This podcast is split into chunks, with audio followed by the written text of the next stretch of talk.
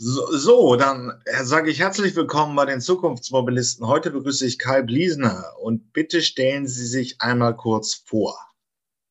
Kai Bliesener, Ressortleiter beim Vorstand der IG Metall und zuständig für den Bereich Fahrzeugbau und Zulieferindustrie und somit im Prinzip vertraut mit den ganzen Themen rund um die Mobilitätswende. In dieser Funktion auch Mitglied der nationalen Plattform Zukunft der Mobilität und im Expertenausschuss Zukunftsfonds Automobil. Ja, ähm, die IG Metall, sagt das Wort schon, kümmert sich um Metallverarbeitung, aber das, der Sektor Automobil, Fahrzeugbau, Mobilität ist ja mit Abstand der größte, gerade in Deutschland sind im, e, extreme Veränderungen. Ne? Sind, wir haben drei Themen, Elektromobilität, automatisiertes Fahren und äh, ähm, ja, die Hersteller wollen zu Mobilitätsdienstleistern werden, müssen sie es wahrscheinlich auch. Ähm, da ist sehr viel zu tun für Gewerkschaften, oder? Ja, also das kann ich nur bejahen, diese Frage. Unsere Industrie der wichtigste Zweig, insbesondere die Metall-Elektroindustrie und der Automobilbau, stecken im tiefsten Wandel, den eigentlich unsere Industrie in den letzten 50, 60 Jahren durchgemacht hat. Und der ist jetzt mit voller Wucht angekommen. Die treibenden Themen sind Klimawandel, Corona-Krise, Turbulenzen auf internationalen Märkten und natürlich dann der technologische Wandel, den Sie eben schon angesprochen haben. Und das Ganze noch unter dem Aspekt Globalisierung, Digitalisierung, Dekarbonisierung. Also von dem her würde ich mal sagen, es wird nicht langweilig. Es ist hochspannend, aber auch sehr ereignisreich und ziemlich schnell. Wir müssen, glaube ich, einen kleinen Pflichtteil zu Corona machen. Im letzten Jahr sind, wir nehmen dieses Interview am 9.7.2021 auf. Im letzten Jahr sind natürlich die Lieferketten einfach erstmal zerbrochen durch die Pandemie. Letztes Jahr hatten wir die größte Rezession ähm, seit dem Zweiten Weltkrieg mit minus sieben Prozent. Ähm, viel wurde sicherlich durch das aber dann auch sehr teure äh, Kurzarbeitergeld abgefedert. Der Staat musste sehr viel zahlen. Ähm, wie geht's jetzt? Wie sind Sie aus der, wie ist die Autoindustrie in der Gesamtheit aus der Pandemie rausgekommen? Naja, also sie wurde ziemlich gebeutelt in der Anfangsphase der Pandemie. Äh, wir hatten Umsatzeinbrüche äh, die, und Produktionseinbrüche, die extrem waren. Wir hatten flächendeckende Kurzarbeit in den Automobilherstellerbereichen und bei den Zulieferern. Und sie sind aber jetzt erstaunlich gut aus der Krise gekommen, insbesondere die OEMs. Bei den Zulieferern ist es teilweise noch ein bisschen schwierig, aber die eine Krise hat die nächste gejagt, weil kaum war Corona abgehakt, kam der Mangel an ähm, Chips, der die Autoindustrie jetzt momentan auch wieder ziemlich beutelt und Kurzarbeit nach sich zieht. Ähm, wir hören das jetzt an, äh, wenn wir, wir nehmen das jetzt in 2021 auf. Viele Märkte sind irgendwie ein bisschen verrutscht und es läuft nicht normal. Der Holzpreis ist explodiert. Ähm, hier die, äh, die Chipindustrie kann momentan nicht wirklich so liefern, wie es unter normalen äh, Zeiten ist und deswegen sind die Häuser jetzt wieder in der, äh, wieder in und die Hersteller wieder in einer Schieflage und äh, müssen Kurzarbeit anmelden. Ist das so richtig? Genau, so kann man das sagen. Äh, ist aber ein Stück weit auch hausgemacht. Da darf man durchaus auch ein bisschen Kritik üben, weil man hat ja in der Vergangenheit beschlossen, dass Chipproduktion in Deutschland und in Europa zu teuer ist. Deshalb ist man hier abhängig von asiatischen Herstellern und zwar nahezu komplett. Äh, und das ist natürlich mit eine Folge, die wir jetzt erleben, diese, eine Folge dieser Abhängigkeit. Deshalb kann ich nur dafür plädieren, auch hier zu überdenken, es macht Sinn, entsprechende Produktionskapazitäten in Deutschland und in Europa auch für diesen Bereich anzusiedeln, damit man nicht komplett abhängig ist. Äh, man hörte das ja letztes Jahr auch sehr häufig, dass man also ähm, ja, was heißt Globalisierung? Im Prinzip kommt viel ähm, der Waren, der Zulieferprodukte, der einfachen Produkte aus dem Paraflussdelta in China. Äh, Globalisierung würde ja bedeuten, dass man weltweit irgendwo ähm, ähm, Waren einkauft. Das geht natürlich nicht. Ähm, und nun kam die Pandemie und sie begann in Zentralchina und dann brachen die Ketten. Ja, aber sind denn jetzt wirklich auch schon Entscheidungen in der Autoindustrie getroffen zu werden, breiter zu werden, also auch mal ein Zulieferer aus zum Beispiel Südamerika oder Australien zu nehmen, die wahrscheinlich teurer sind als die Chinesen, aber wo man dann halt eben auch eine gewisse Breite hat in der äh, Versorgung und damit eben auch ja ein besser verteiltes Risiko. Naja gut, die deutsche Automobilindustrie ist, was die Zulieferer anbelangt, relativ breit aufgestellt und häufig ist es ja auch mit den lokalen Märkten verbunden, dass auch vor Ort produziert oder zumindest Teile bezogen werden müssen. Ich denke, wichtig ist, um auch kurze Wege auch unter dem Gesichtspunkt der Globalisierung zu gewährleisten, dass eben ein wichtiger Teil dieser ganzen Wertschöpfungskette in Deutschland und Europa angesiedelt ist, dass äh, hiesige Zulieferer auch die europäische Autoindustrie entsprechend beliefern. Äh, das heißt nicht, dass alles jetzt rückverlagert werden muss und soll. Das wird, wie eingangs gesagt, auch nicht funktionieren, weil teilweise ist die Märkte auch erfordern, dass vor Ort produziert wird.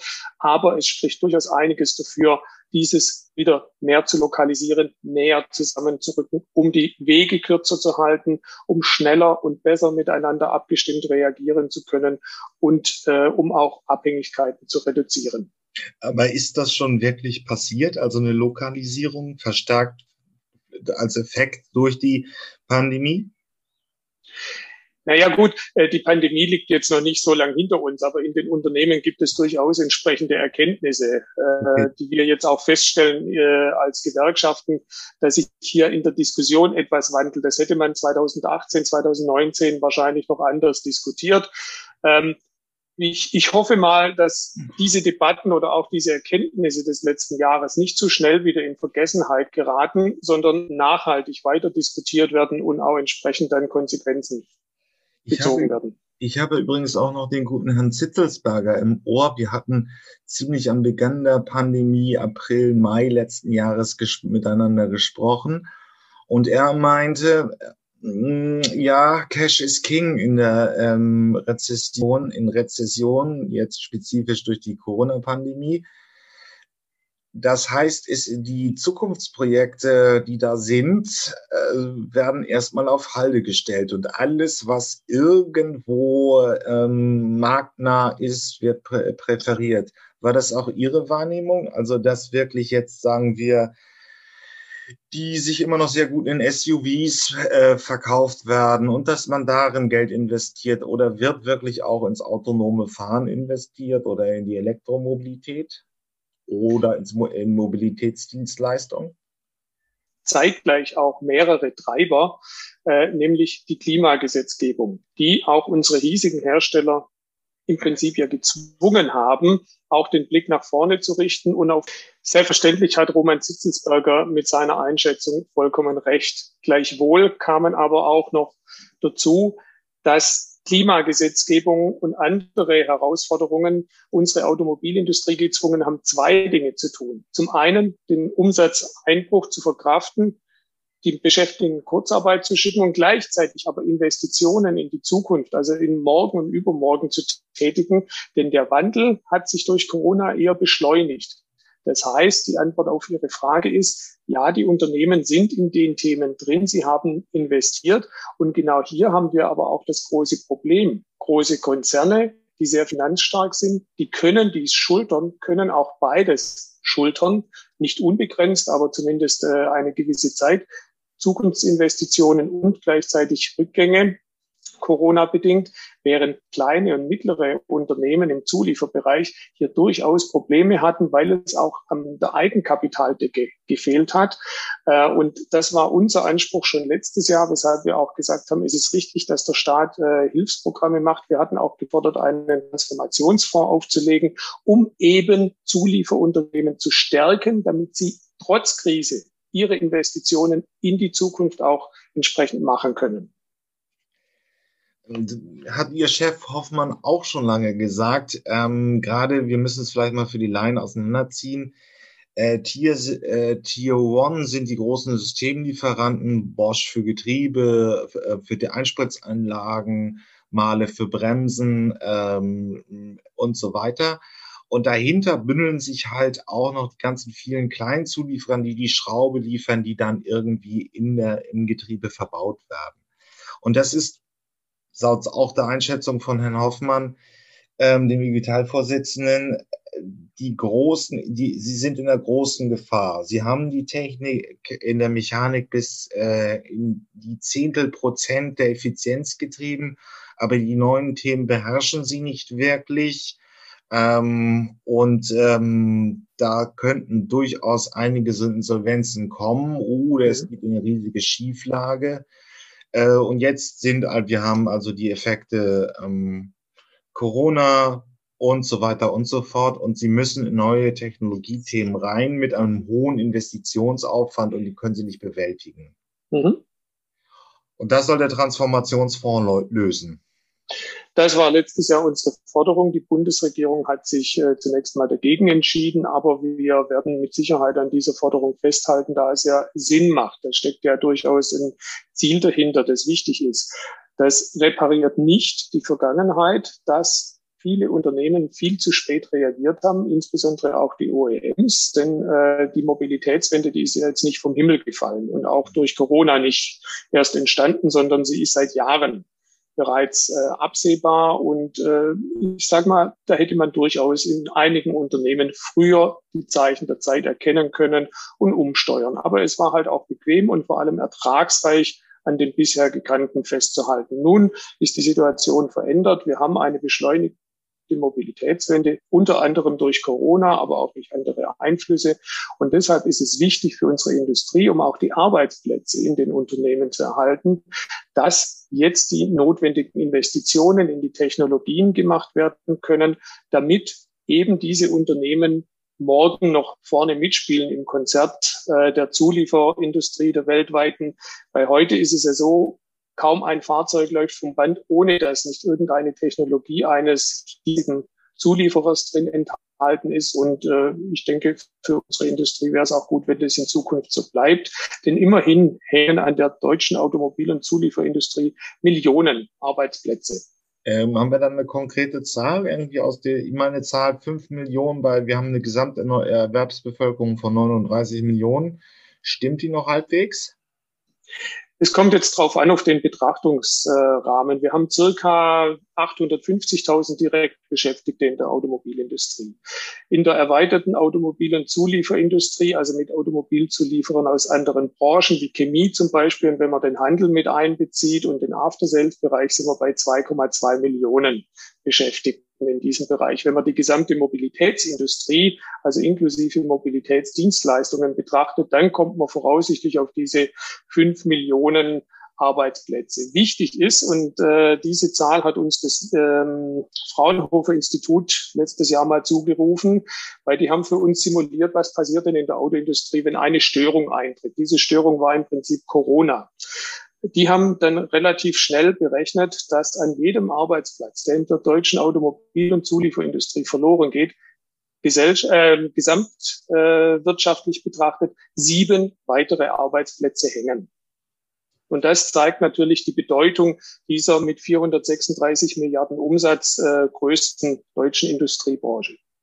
Ähm, haben sich denn die Arbeitsbedingungen wirklich auch schon verschlechtert, weil die äh, weil im Prinzip die alle Beteiligten mehr oder weniger jetzt äh, A investieren müssen, B müssen sie den bestehenden Personalbestand in irgendeiner Form umqualifizieren. Ähm, ist die Lage jetzt für Gewerkschaftsvertreter schwierig? Die Lage ist mit Sicherheit nicht einfach. Wir hatten und haben durch Corona dann beschleunigt mit zahlreichen Restrukturierungsprogrammen in den Unternehmen zu tun. Gleichzeitig noch mit Verlagerungen ins Ausland. Vieles ist dann unter dem Etikett Corona-Maßnahmen gelaufen, war aber schon längst in den Schubladen der Unternehmen. Das ist dann natürlich schwierig, weil klar ist, was einmal verlagert ist, das kommt nicht wieder. Das heißt also, äh, uns ist wichtig, dass Wertschöpfung hier erhalten wird, weil Wertschöpfung in Deutschland erhält Arbeitsplätze in Deutschland. Und uns ist aber genauso wichtig, äh, dass eben die Investitionen getätigt werden, weil, äh, und deshalb ist ja auch dieser Transformationsfonds eigentlich so ein gutes Vehikel dafür, denn äh, ein Unternehmen, das mal, das kein Geld mehr hat, das ist nicht innovationsfähig. Und ein insolventes Unternehmen kann sich auch nicht mehr wandeln. Und deshalb geht es darum, diesen Prozess am Laufen zu halten und letztlich die Arbeitsplätze über diese Wege zu sichern. Denn ich habe ja vorher in der gezeigt, welche Dimension an den Arbeitsplätzen mhm. in der Automobil- und Zulieferindustrie mit dranhängt. Aber ich meine, auch unsere jüngeren äh, Zuschauer und Zuhörer wissen es wahrscheinlich nicht mehr, aber die äh, G Metall hat auch mal legendäre äh, Tarifabschlüsse generiert mit 35-Stunden-Wochen in den 80ern. Das sieht jetzt so in der Industrie nicht mehr unbedingt aus, oder? Na doch, also erstens sind natürlich alle unsere äh, Tarifabschlüsse legendär, denn sie sind hervorragend und bringen Verbesserungen für die Beschäftigten in den Betrieben. Und äh, ich glaube, wir haben auch in der Corona-Phase bewiesen, dass wir mit unseren Tarifabschlüssen eben entsprechend den Weitblick auch haben und gerade der letzte Tarifabschluss auch mit der Möglichkeit, Zukunftstarifverträge in den Unternehmen äh, zu schließen, Zukunftsvereinbarungen zu finden, an denen beide Seiten Unternehmen und Betriebsräte beteiligt sind.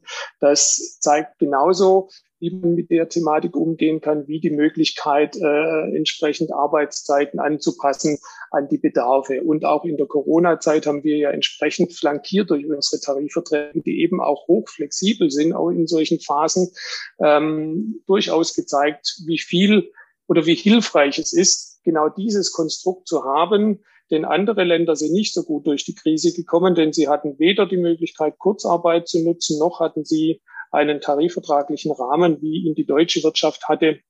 Und letztlich haben wir nach der Krise 2008, 2009 auch dieses Mal wieder davon profitiert. Und ich denke, das sollte, sollte allen Kritikern der Mitbestimmung ins Stammbuch geschrieben werden, äh, dass die Mitbestimmung eine Standortstärke ist und keine Standortschwäche.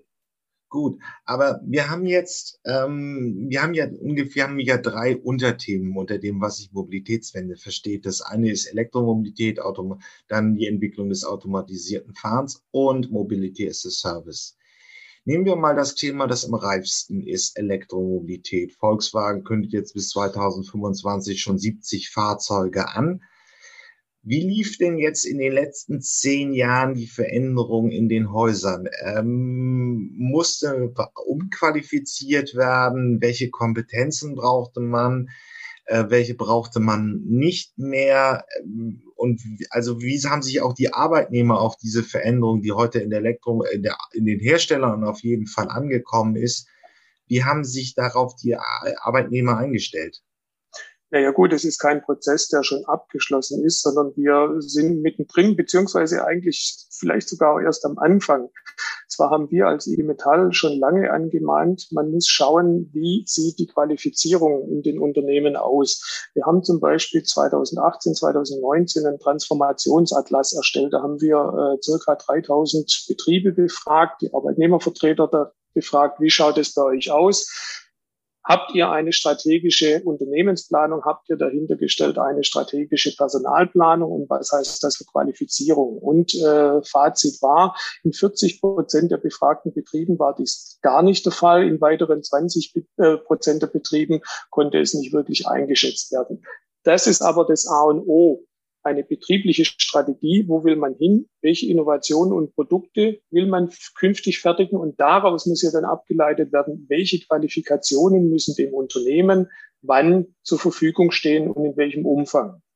Und wenn man dies nicht macht, dann kann man diese Fragen auch nicht beantworten. So, und genau das ist das, woran jetzt noch intensiv gearbeitet wird. Hier gibt es ja auch Förderprogramme der Bundesregierung.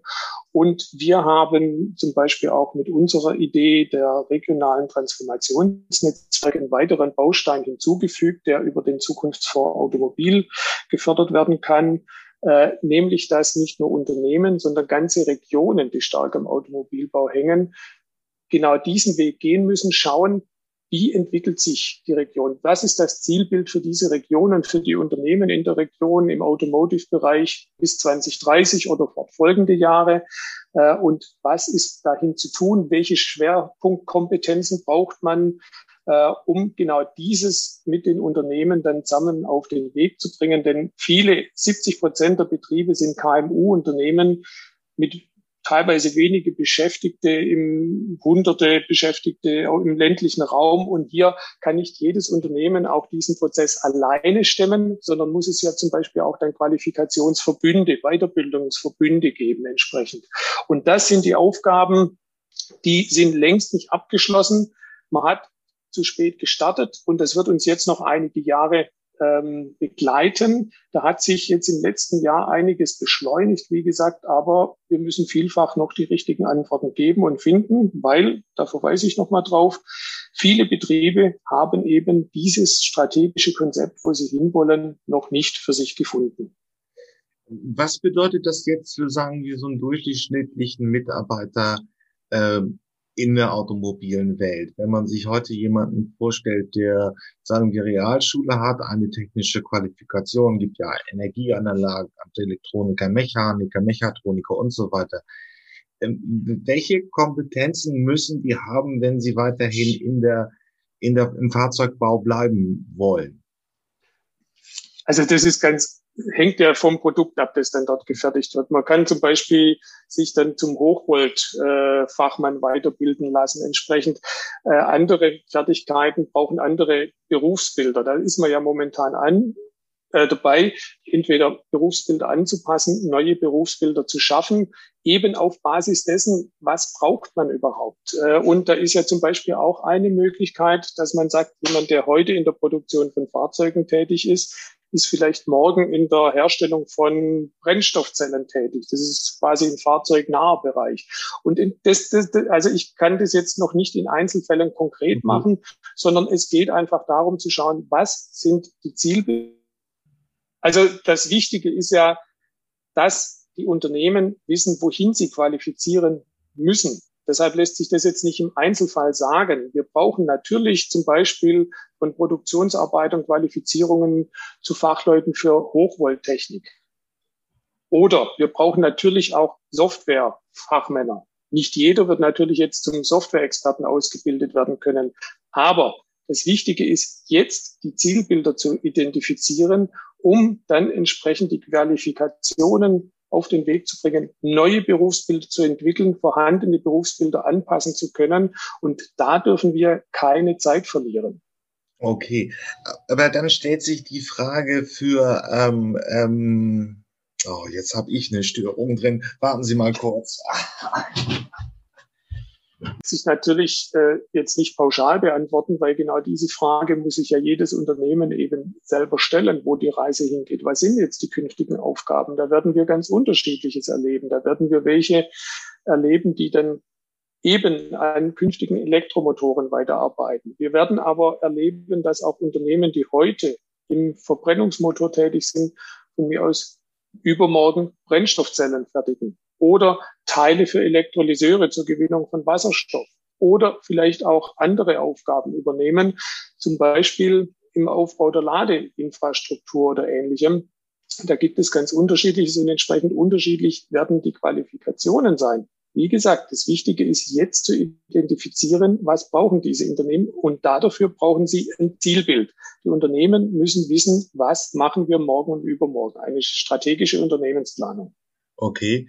Gut, dann stellt sich noch eine andere Frage. Wir reden jetzt über, solange also das Feld Elektromobilität ist eigentlich relativ reif, so würde ich mal annehmen.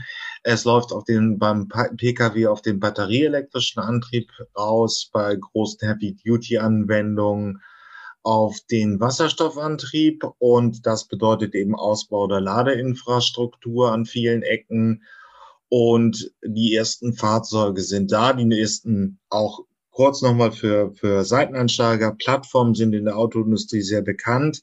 Ähm, Im Prinzip wird jetzt die i3-Reihe, ist die Plattform des Volkswagen-Konzerns, der dann auf allen Marken durchkonjugiert wird. Es ist dann läuft dann die große Effizienz der Massenfertigung.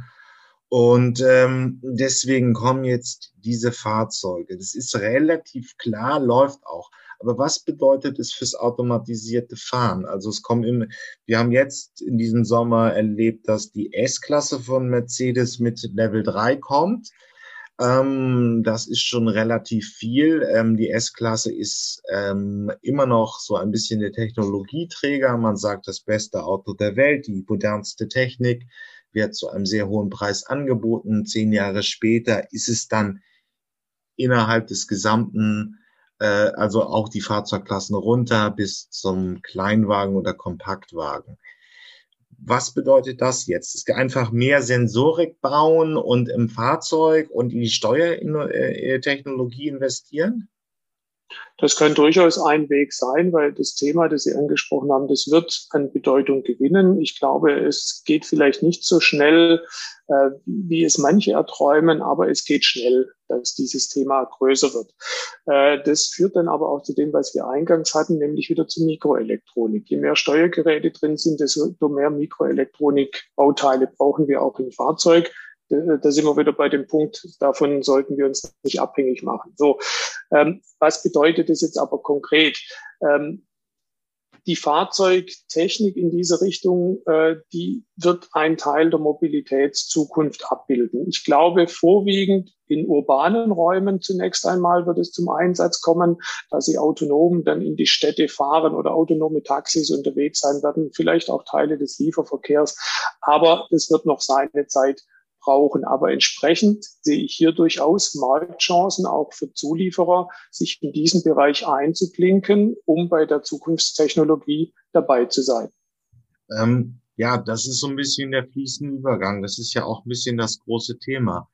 Ähm, Hersteller müssten jetzt am praktisch sagen, und das war auch in den 2010er Jahren auf jeder Strategiekonferenz zu hören, dass man nicht mehr nur einfach diese Produktlogik hat, die man ja als Autohersteller hat. Man baut hocheffizient Fahrzeuge, kostengünstig, vertreibt die und kümmert sich nicht. Und jetzt geht es in die Richtung, ja, in den nächsten Jahren wahrscheinlich äh, äh, in urbanen Räumen Mobilitätsdienstleistungen anzubieten, die vielberufene, vielen besagten Roboter-Shuttles. Da braucht man ja nicht unbedingt Techniker, sondern Menschen, die Mobilitätsdienstleistungen servicegerecht und dienstleistungsgerecht anbieten können. Sieht schwierig aus für traditionelle Autohersteller, oder? Na, die Konzerne wandeln sich ja äh, zum Mobil zu, zum Mobilitätskonzern, äh, weil sie eben auch die mobilen Dienstleistungen versuchen, entsprechend mitzudenken, denn das sind natürlich schon äh, Marktfelder von morgen und übermorgen. Für uns als Gewerkschaft ist es aber natürlich auch wichtig. Hier besteht Potenzial für die Unternehmen. Hier besteht somit natürlich auch ein gewisses Beschäftigungspotenzial. Aber für uns ganz wichtig.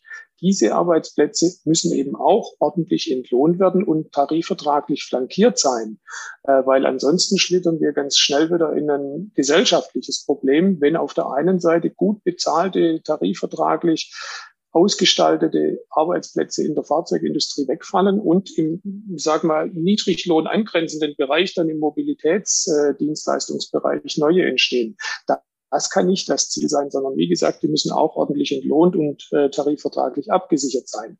Dann sehe ich hier auch wirklich Potenzial für die Unternehmen, entsprechend hier neue Wertschöpfungsmöglichkeiten aufzutun im Dienstleistungsbereich rund um, das Mobilität, um die Mobilität von morgen. Ja, bleiben wir mal kurz bei dem Thema.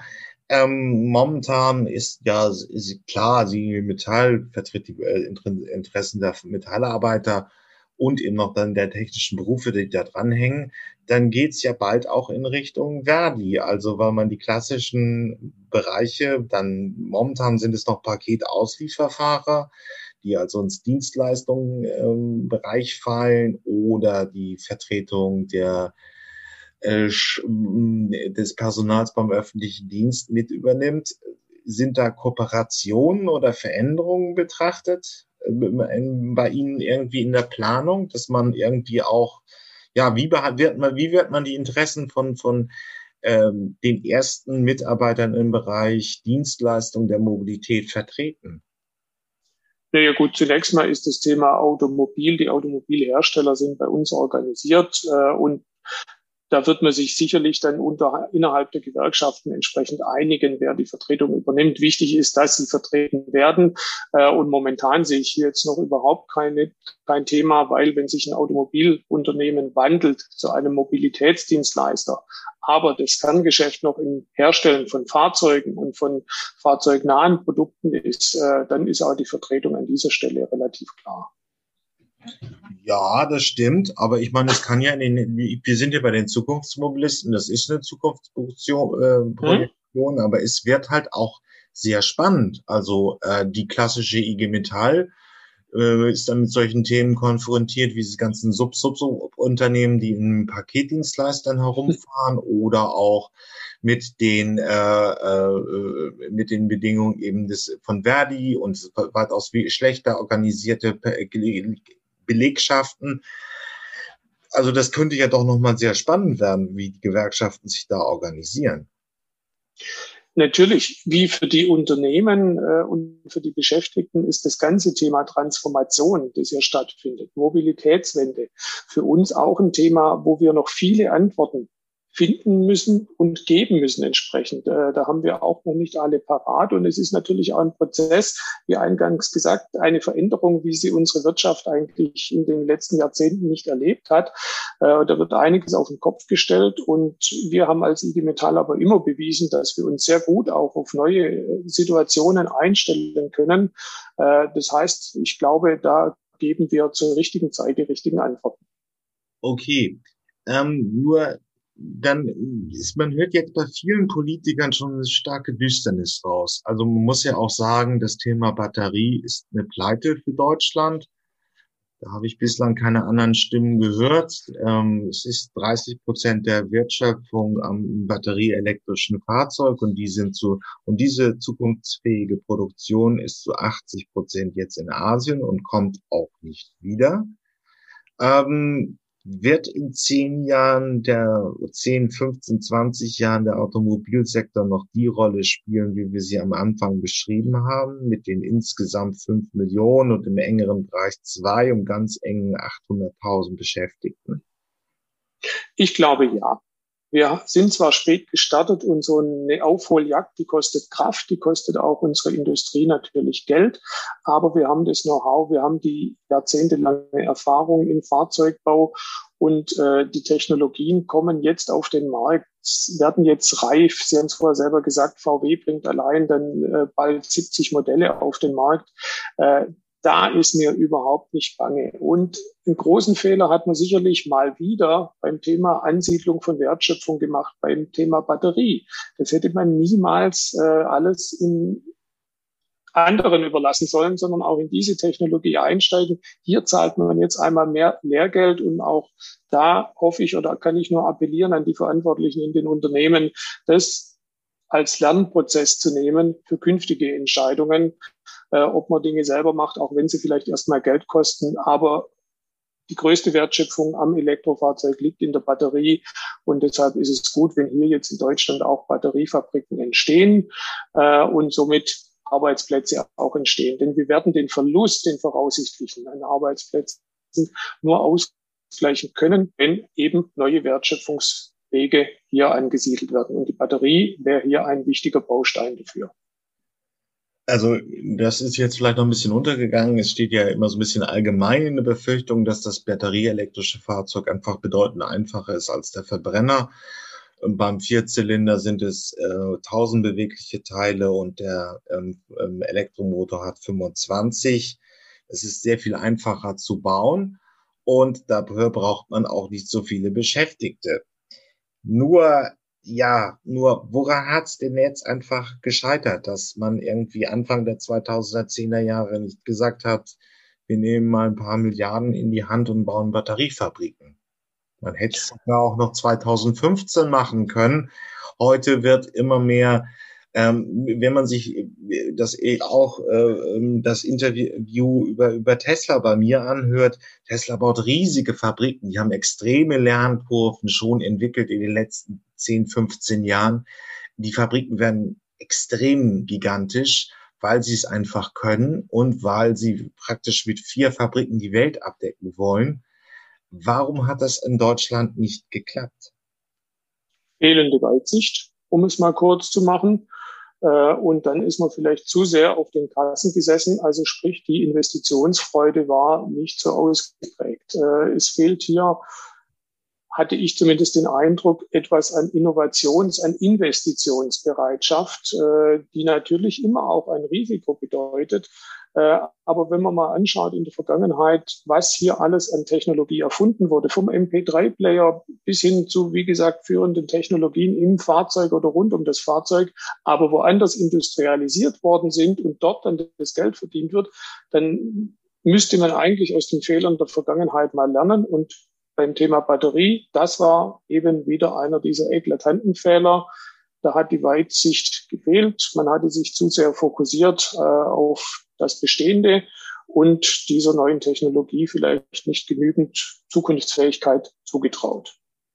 Es gibt ja viele, also wir, wir kennen es sicherlich, das Beispiel mit der MP3, die in Deutschland erfunden worden ist und in den USA kommerzialisiert ja, sagen ja viele böse Stimmen auch, die deutsche Mitbestimmung bremst da auch. Einmal hat man den DGB als Deutschland größten Bremser diffamiert oder beschrieben, je nachdem, wie man es sehen will.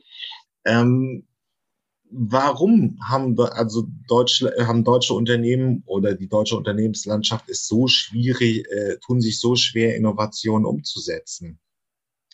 Also an der Mitbestimmung liegt es mit Sicherheit nicht, denn eines lässt sich ablesen. Dort, wo mitbestimmt, Unternehmen mitbestimmt werden, dort kommen sie besser durch Veränderungsprozesse, auch durch die aktuelle Transformation. Da gibt es entsprechende Erhebungen und das lässt sich klar ablesen.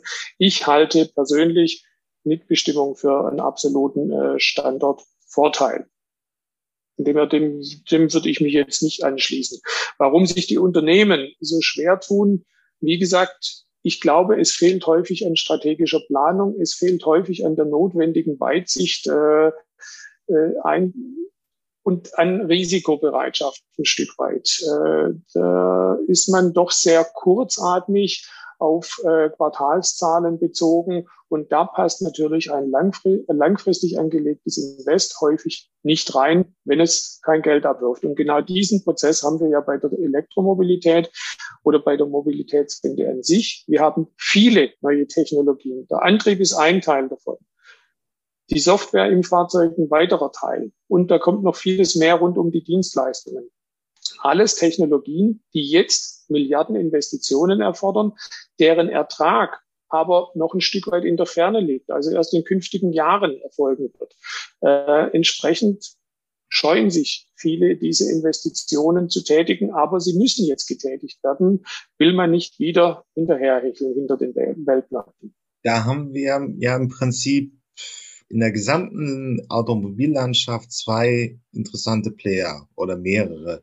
Das Beispiel wäre halt Bosch, weil sie über die Stiftung finanziert sind. Das ist eine sehr langfristig ausgerichtete, sehr so wie ein Familienunternehmen und eben auch Volkswagen, wo ähm, der, der Landesanteil von Niedersachsen noch eine zentrale Rolle spielt kann man sagen, dass die eigentlich die Chance haben, ähm, besser in diesen Veränderungen abzuschneiden, weil sie anders aufgestellt sind und nicht so stark kapitalmarktorientiert sind wie die, wie zum Beispiel Daimler. Ähm, ja gut, es gibt auch noch BMW mit, der, mit dem großen Anteil der Quant-Familie. Ähm, kann man das sagen? Also hier wird sich langfristig zeigen, wer diese, diese Wer anders aufgestellt ist, wer also nicht so extrem kapitalmarktgetrieben ist, wird langfristig auch erfolgreicher sein? Ich glaube, da gibt es durchaus Zusammenhänge, die erkennbar sind. Ähm, ein weiteres Unternehmen wäre ja auch ZF, auch ein Stiftungsunternehmen. Eben dort ist diese Kurzatmigkeit nicht so sehr am Tag. Natürlich schaut man auch dort auf Zahlen. Also das darf man nicht schön malen aber äh, eben nicht in der Kurzatmigkeit wie bei börsennotierten Unternehmen. Äh, das zweite Modell wäre ein Unternehmen mit Ankeraktionär, entweder noch in Familienhand oder wie gesagt mit großem Aktionär. Äh, und dann stellen wir in allen Unternehmen fest, auch die, die Sie jetzt genannt haben, das sind alles gut mitbestimmte Unternehmen. Das heißt also, äh, diese Kurzatmigkeit oder wenn diese Kurzatmigkeit weg ist und äh, eine ordentliche Mitbestimmungskultur herrscht, dann ist hier durchaus äh, eine Chance nach vorne, mit der man viel Dynamik auf die Straße bringt und viel Geschwindigkeit. Aber ich meine, alle drei Themen, über die wir geredet haben und über die wir reden, kommen ja im Prinzip vom Management. Also ähm, ähm, was ich meine, ist eben Elektromobilität wird klar, dass es ein zentraler Treiber wird. Das kam von oben in die Organisation runter. Aber das kam von der Politik, dass das jetzt diese Dynamik hat. Die Management-Etagen haben es sehr lange ignoriert. Das kam jetzt erst durch die Klimagesetzgebung, äh, dass dieses Umdenken an der Stelle auch wirklich die Dynamik entfaltet, die wir jetzt eben erleben. Also Sie meinen praktisch, dass äh, konkreter das Ziel 2020 von der EU, dass wirklich die dieses Bolus-Maulus-System, also ähm, sie müssen irgendwie Elektrofahrzeuge auf den Markt bringen, scharf gestellt worden sind und dann kamen eben auch die entsprechenden Fahrzeuge.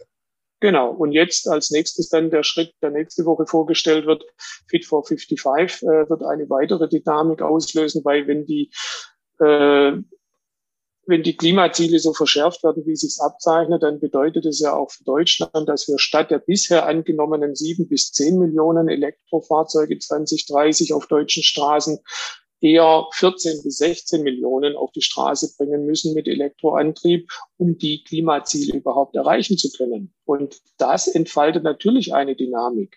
Auf der einen Seite ist es sicherlich auch richtig, dass hier ein Rahmen geschaffen wird, auf den die Unternehmen dann auch reagieren müssen. Auf der anderen Seite, das möchte ich aber auch ganz klar sagen, muss die Politik hier durchaus auch aufpassen, dass sie die Unternehmen eben nicht überfordert. Wir haben vorher vielfach über große Investitionen gesprochen.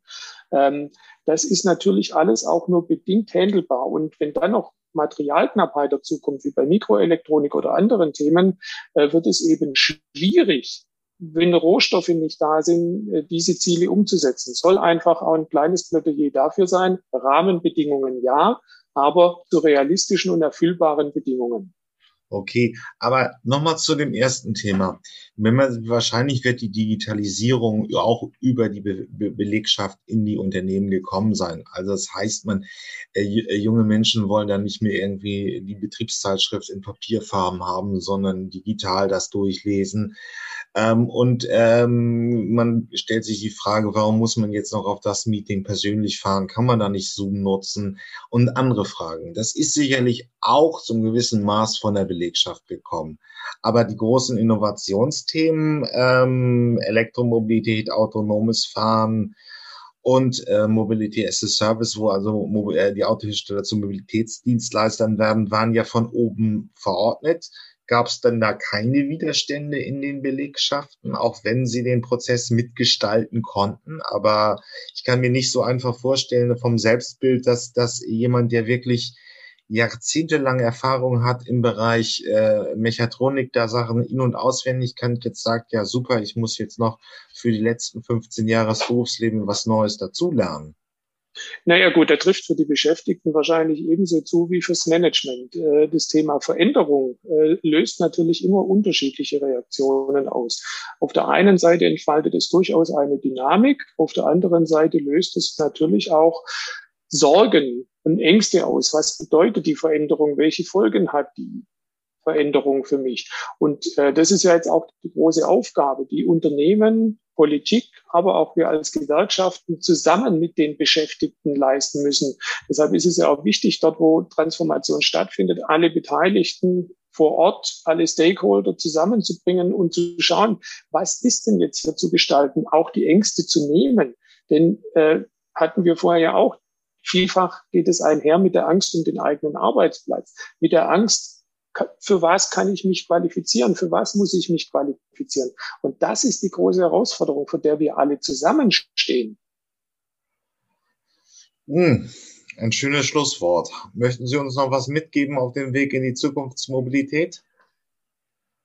Also ich denke, äh, dass wir noch spannende Jahre vor uns haben mit viel Dynamik, mit viel Ereignissen. Aber ich glaube, äh, dass unsere Automobilindustrie und damit auch die Beschäftigten gestärkt äh, in diese Phase jetzt gehen können. Okay, dann wollen wir die, möchte ich mich diesem zuversichtlichen Statement anschließen. Vielen Dank, Herr Bliesner. Sehr gerne.